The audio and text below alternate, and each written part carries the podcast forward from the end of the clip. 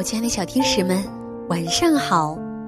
欢迎关注微信公众号“微小宝睡前童话故事”，我是为你们带来精彩故事的橘子姐姐。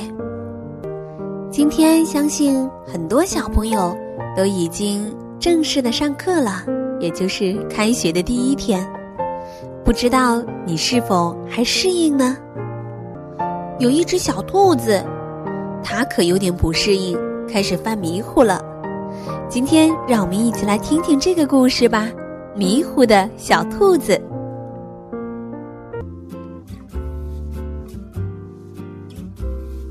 小兔子已经六岁了，要上小学了。开学第一天，兔妈妈带着小兔子来到森林小学。兔妈妈对小兔叮嘱道：“孩子，一定要认真学习呀。”不要总是迷迷糊糊的。知道了，知道了，我上学去了。小兔子听也没听完就说：“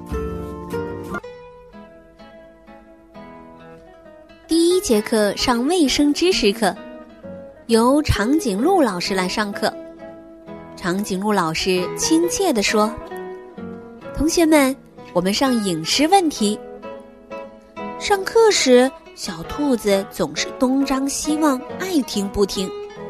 老师说：“彩色的东西都是有毒的，不能吃，比如采蘑菇。”老师又说：“还有，我们吃东西前一定要看看保质期哦。”别的同学都拿出笔记本记下老师说的重点，只有小兔子还呆呆的看着窗外。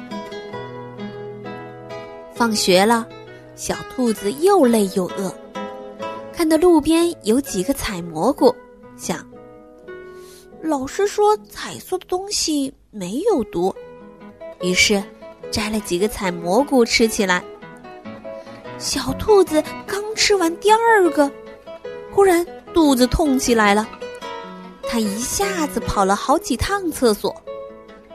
小松鼠见了，奇怪的问。小兔子，你为什么上这么多次厕所呀？呃，我只是吃了两个采蘑菇。啊，幸好你只吃了两个啊！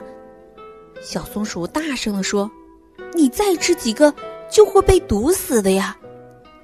啊，老师不是说采蘑菇没毒吗？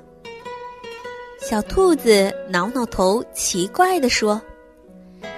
小松鼠严肃地说：“老师是说彩色的东西都是有毒的。小兔子，你以后上课可要好好听啊！”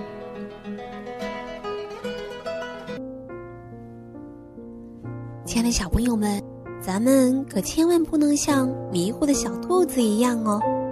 上课的时候要专心的听讲，新学期要有新的气象。最后呢，要感谢点播我们故事的小朋友。第一位是来自上海的王志浩，也是今天的小寿星；第二位是吴林威，祝你们两位生日快乐。还有来自浙江的朴慧兰，来自贵州的陈博元珍，来自北京的骂西月，来自山东的尹祖儿。